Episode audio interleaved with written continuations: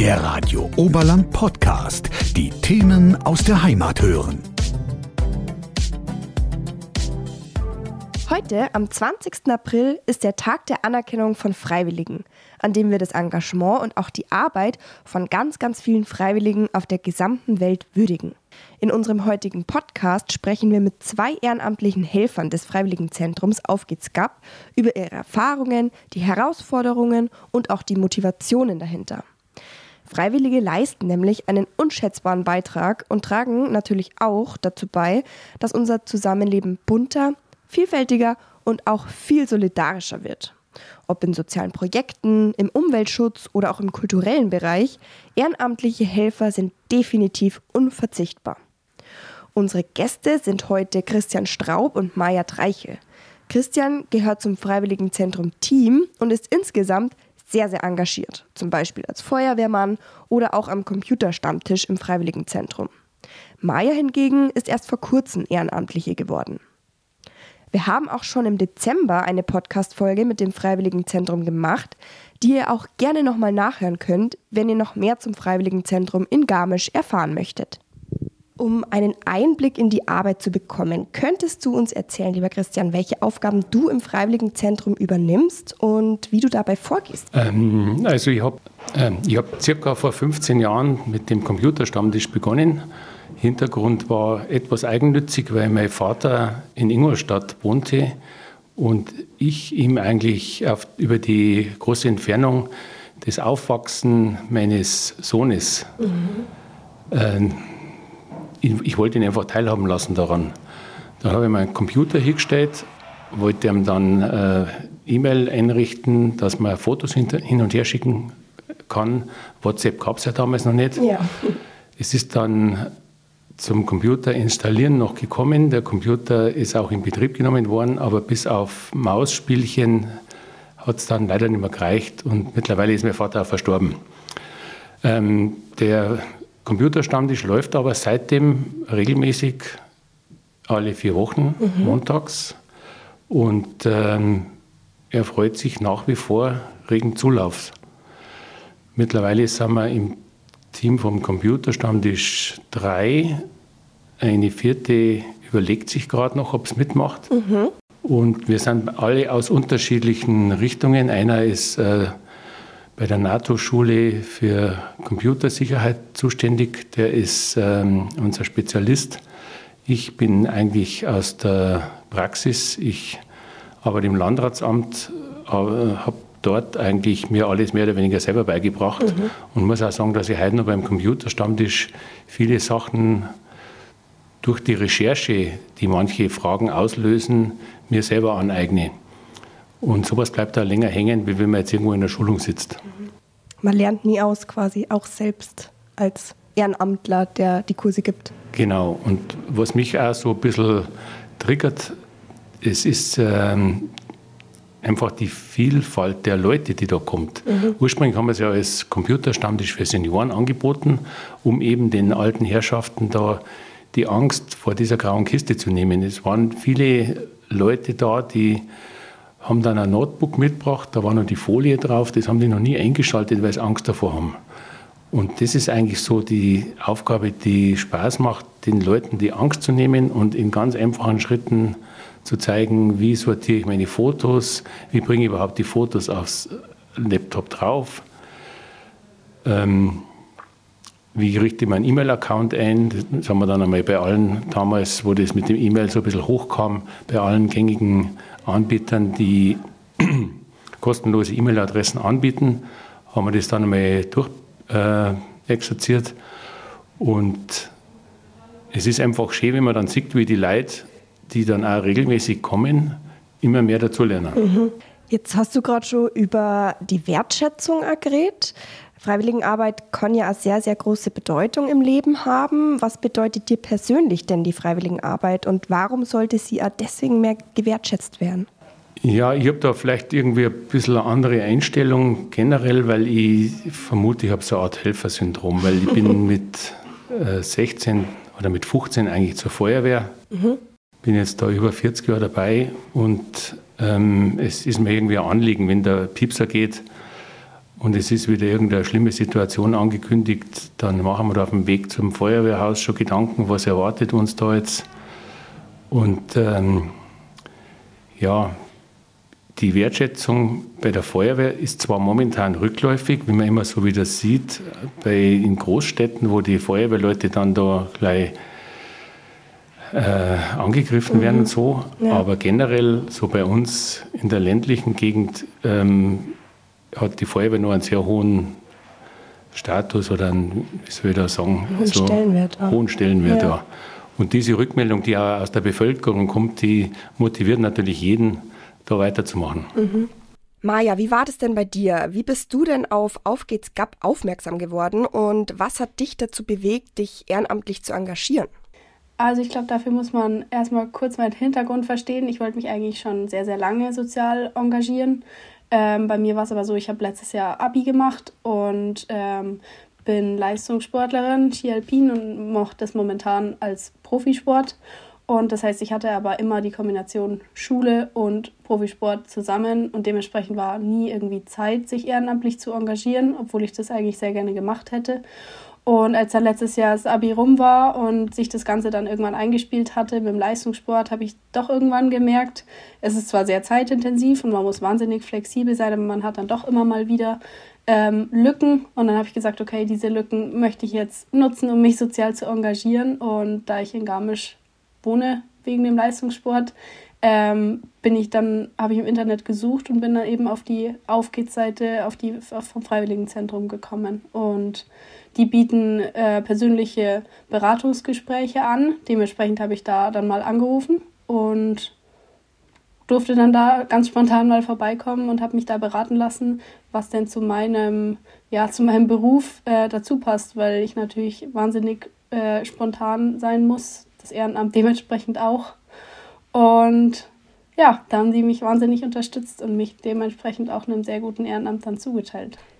Du bist ja, wie ich verstanden habe, ehrenamtlich jetzt an einer Schule engagiert. Ähm, yeah. Wie bist du dazu, dazu gekommen, dass es jetzt an einer Schule ist? Was genau machst du da? Ähm, also erstmal bin ich auf die Schule gekommen. Das ging eben über dieses Beratungsgespräch. Ähm, da habe ich mit den, mit den Zuständigen von dort, die wirklich wahnsinnig hilfsbereit und total nett waren, eben die meine Situation erklärt und die haben mir dementsprechend dann bestimmte Vorschläge gemacht, was ich anbieten würde. Und darunter war eben auch dieser, dieses Ehrenamt an der Grundschule und das hat mich von Anfang an total fasziniert und ich wollte das unbedingt machen. Meine Aufgabe ist da, ich bin da in einer Klasse, in der nur Flüchtlingskinder sind die äh, eben dann in den letzten Jahren oder auch erst vor kurzem nach Deutschland gekommen sind und dementsprechend alle eigentlich kein Deutsch sprechen, zumindest halt Deutsch als zweite Fremdsprache jetzt haben, äh, als erste Fremdsprache haben. Und ähm, das Problem in der Klasse ist eigentlich, also es sind 20, 20 Schüler und ungefähr. Und die Lehrerin ist wahnsinnig engagiert, aber es ist wirklich nicht einfach, weil sie hat eben nicht nur, ist eine Grundschule, das heißt, sie hat Normalerweise hat man ja dann nur eine Jahrgangsstufe, aber die Kinder eben, dadurch, dass das nur Flüchtlinge sind, sind die von der ersten bis zur fünften Klasse äh, in den Altersstufen. Das bedeutet, die müssen natürlich eigentlich auf komplett unterschiedlichen Niveaus sein. Und ähm, das gestaltet sich alles, glaube ich, für die Klassenlehrerin vor Ort, die wirklich jeden Tag äh, in, vormittags in dieser Klasse ist, gar nicht so einfach, weil jedes Kind hat ein anderes Sprachniveau. Jedes Kind hat auch zu Hause unterschiedliche Sachen gelernt. Manche kommen wirklich aus Syrien, die nächsten kommen jetzt inzwischen aus der Ukraine, andere aus Polen. Das heißt, manche haben sogar andere Schriftzeichen gelernt. Also es ist wirklich nicht so einfach und dementsprechend werden da dringend Ehrenamtliche benötigt, die während der Unterrichtszeit immer mal wieder ein, zwei Kinder äh, mit ne, in einen externen Raum nehmen und ähm, mit denen dann zusammen auf Deutsch was lesen oder einfach nur versuchen, etwas zu lesen, versuchen miteinander zu reden. Es ist eben ganz wichtig, dass die Kinder auch ein bisschen auf Deutsch reden, weil wenn es 20 Schüler sind, geht es natürlich schnell mal unter, dass einer nicht so viel Deutsch redet oder auch einfach gar nicht so viel versteht. Und dementsprechend ist es dann meine Aufgabe, mit den Kindern ein bisschen Deutsch zu reden oder ein bisschen Mathe zu rechnen ähm, und einfach ein bisschen diese 1 zu 1 oder 1 zu 2 Betreuung ähm, durchzuführen, weil das, glaube ich, schon dann deutlich effektiver ist und in der Zeit dann zum Beispiel die Klassenlehrerin mit den etwas älteren Schülern auch ein bisschen äh, erweiterten Stoff machen kann. So ehrenamtliche Arbeit, die kann ja auch mit viel Herausforderungen und mit viel Schwierigkeiten verbunden sein. Kannst du uns vielleicht beschreiben, welche Herausforderungen dir bisher im ehrenamtlichen Engagement äh, begegnet sind und welche dir vielleicht auch besonders in Erinnerung geblieben sind? Ja, da weiß ich eine Situation noch sehr gut. Ich mache unter anderem für die Kinder-, Jugend- und Erwachsenenhilfe, das ist ein, einer der größten Vereine am Ort. Eigentlich ist es ein Unternehmen, die haben sich in den, in den 70er Jahren, glaube ich, schon gegründet und haben Hauptthema Menschen mit Behinderung mhm. in allen Variationen. Da gibt es die Werdenfelser Werkstätten, wo ich einmal im Jahr mit meiner Carrera-Bahn, mit meiner mobilen beim Adventsbasar die Kinder bespaße, mhm. ehrenamtlich. Und dann gibt es unter anderem eine Abteilung, die nennt sich offene Hilfen. Das ist im Prinzip sowas wie die Freizeitgestaltung für die Beschäftigten bei den Werdenfelser Werkstätten. Die kriegen da also vierteljährlich ein Programmheft. Das ist in einfacher Sprache geschrieben, leicht verständlich für jeden, wo dann eben verschiedene Aktivitäten drinstehen. Da haben wir dann auch unter, äh, unter anderem einen Computerkurs einmal angeboten. Das war im Prinzip sowas, wie wir hier im Freiwilligenzentrum mit dem Computerstammtisch machen. Allerdings halt auf einfache Art und Weise. Im Prinzip waren da Leute von leicht bis schwerst behindert dabei. Ja. Und einer der Jungs, die, der spricht nicht, äh, ist spastisch gelähmt. Und das zu sehen, wie der ähm, von Mal zu Mal mehr aus sich rausgeht und man merkt, er nimmt da was mit heim. Mhm. Das, äh, muss man fast warnen. Ja, das verstehe. Das ist ja, wenn man es jetzt mal aufs, aufs Kleinste herunterbricht, eigentlich sollte das ja ganz menschlich sein. Ja. Was kann man denn machen, wenn, also was kann man zum Beispiel auch in schwierigen Zeiten machen, damit man motiviert bleibt, wenn man zum Beispiel merkt, hä, irgendwie, es gibt doch so viele Leute, die hilfsbedürftig sind, warum gibt es nicht mehr Ehrenamtler, denen das am Herzen liegt? Ähm, was machst du in der Zeit, dass du motiviert bleibst und dass du dich und auch die anderen weiterhin fürs Ehrenamt ähm, begeisterst? Das ist eine sehr schwierige Frage, weil das fällt in der Tat, fällt auch mir manchmal dann schwer, wobei ich dann immer wieder durch die Vielfalt der Sachen, die ich mache, ähm, mich auch, wenn es bei einem nicht so läuft, mir beim anderen irgendwie wieder Zuversicht holen kann. Mhm. Ähm, was ich auch noch erzählen wollte vorher zu dem einschlägigen Erlebnis, wir waren da auch mit den offenen Hilfen auf Radeltour. Da ist ähm, ein junger, ein junger Mann, ist er gar nicht mehr, der ist Mitte 40 der hat ein Down-Syndrom, der ist äh, begeisterter Radlfahrer, aber er lässt sich halt nichts sagen. Das ist eine Eigenart dieser Menschen, was er gleich wieder liebenswert macht. Wir sind dann da in, zwischen Oberau und Fachand an der Brücke gestanden, an der Schanze. Da gibt es dann die Möglichkeit, über die Brücke zu fahren oder durch die Furt durch den Fluss. Das war im April, es war eigentlich noch nicht warm es war ganz schwierig, dem Hansi da zu erklären, dass er jetzt nicht durch den Fluss fahren soll. Ja. Und dass er spätestens in der Mitte nicht mehr weiterkommt.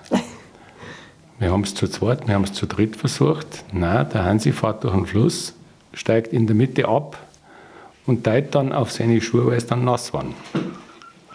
Da haben wir natürlich alle ziemlich lachen müssen. Jetzt glaube ich. Das ist ja also Freiwilligenarbeit an sich erfordert ja auch oft viel Zeit, viel Geduld, in dem Fall jetzt natürlich auch, ähm, aber natürlich auch Engagement. Welche Eigenschaften sind denn so im Generellen wichtig oder besonders wichtig, ähm, wenn man als Freiwilliger arbeiten will, also wenn man die man als Freiwilliger mitbringen sollte? Ehrlich gesagt, glaube ich, braucht man gar nicht so viele Fähigkeiten, außer wirklich den Willen, helfen zu wollen und einfach total offen sein, zu sein für neue Erfahrungen und neue Herausforderungen. Für mich war das was ganz Neues. Ich gebe zwar schon Nachhilfe, das heißt, ich wusste schon so ein bisschen, wie man mit sowas umgeht. Allerdings gebe ich Nachhilfe an Oberstufenschüler oder so Mittelstufenschüler. Das heißt, für mich war das mit einer Grundschule und dann auch, mit, auch noch mit Kindern, die natürlich eigentlich gar kein Deutsch sprechen. Das heißt, die Kommunikation ist echt nicht besonders einfach. Ähm, total was Neues, aber eine wirklich tolle Herausforderung. Es macht total Spaß, wenn man dann auf einmal sieht, irgendwie, irgendwer der Kinder hat jetzt was Neues verstanden oder in den letzten paar Wochen ist so viel besser geworden, die kann jetzt auf einmal ein bisschen besser vorlesen oder so. Dementsprechend glaube ich, viele Fähigkeiten muss man nicht mitbringen, außer wahnsinnig viel Geduld, vor allem jetzt in dem Fall. Und ähm, Spaß am Helfen, Spaß am Unterstützen. Die Herangehensweise zum Beispiel an die Kinder, ähm, dass man einfach mit einem anderen Hintergrund daran geht. Wenn, jetzt, wenn man jetzt sieht, dass ein Kind ein Sechsjähriger mit Hammer und Nagel irgendwas machen will,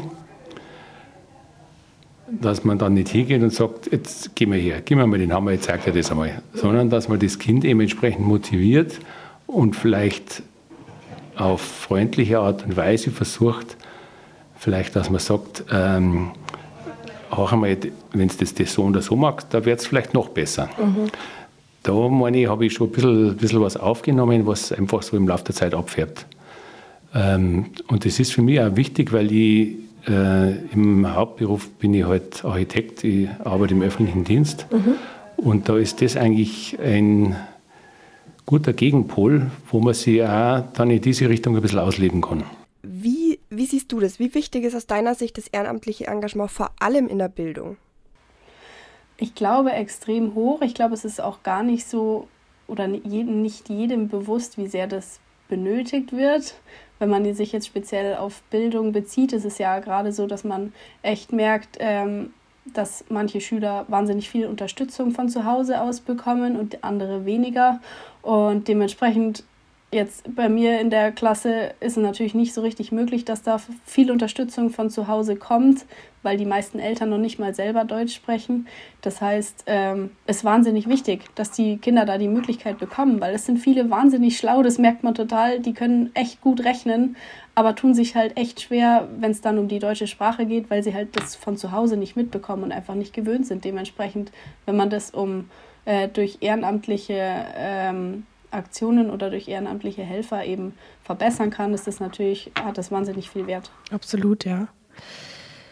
Was würdest du denn den Menschen sagen, die sich jetzt vielleicht überlegen, Ehrenamtliche, Ehrenamtlicher zu werden? Ähm, wie könntest du sie denn ermutigen, jetzt aktiv zu werden, zum Beispiel im Freiwilligenzentrum in Garmisch? Also ich würde einfach sagen, kommt, schaut es euch an und lasst euch darauf ein. Äh, es es ist spannend. Man kriegt, wie gesagt, Kontakt mit Leuten, die einem zutiefst dankbar sind, weil man sich mit, mit ihnen eben befasst, zum Beispiel als Computerstammtisch. Ähm, und es, es, erweitert irgendwie den Horizont. Man mhm. kommt teilweise dann auch wieder mit Sachen in Kontakt und es ist ja wie so eine Art, es ist ja wie so eine Art Börse. Also das, was hier herin passiert, da laufen ja die Fäden alle zusammen. Mhm. Es, es, ist sowohl das Angebot, das an uns herangetragen wird, dass jetzt irgendein Altenheim jemand braucht, der die Kaffeestunde macht oder dass im Krankenhaus Besuchsdienst ähm, läuft und mhm. da irgendein Ersatz gebraucht wird oder dass man Schulweghelfer braucht oder so. Es, man, sitzt ja hier an der Quelle und, und kommt da mit Sachen in Verbindung, die, wo man vorher gar keinen Einblick dazu hatte. Also es erweitert eigentlich den Horizont.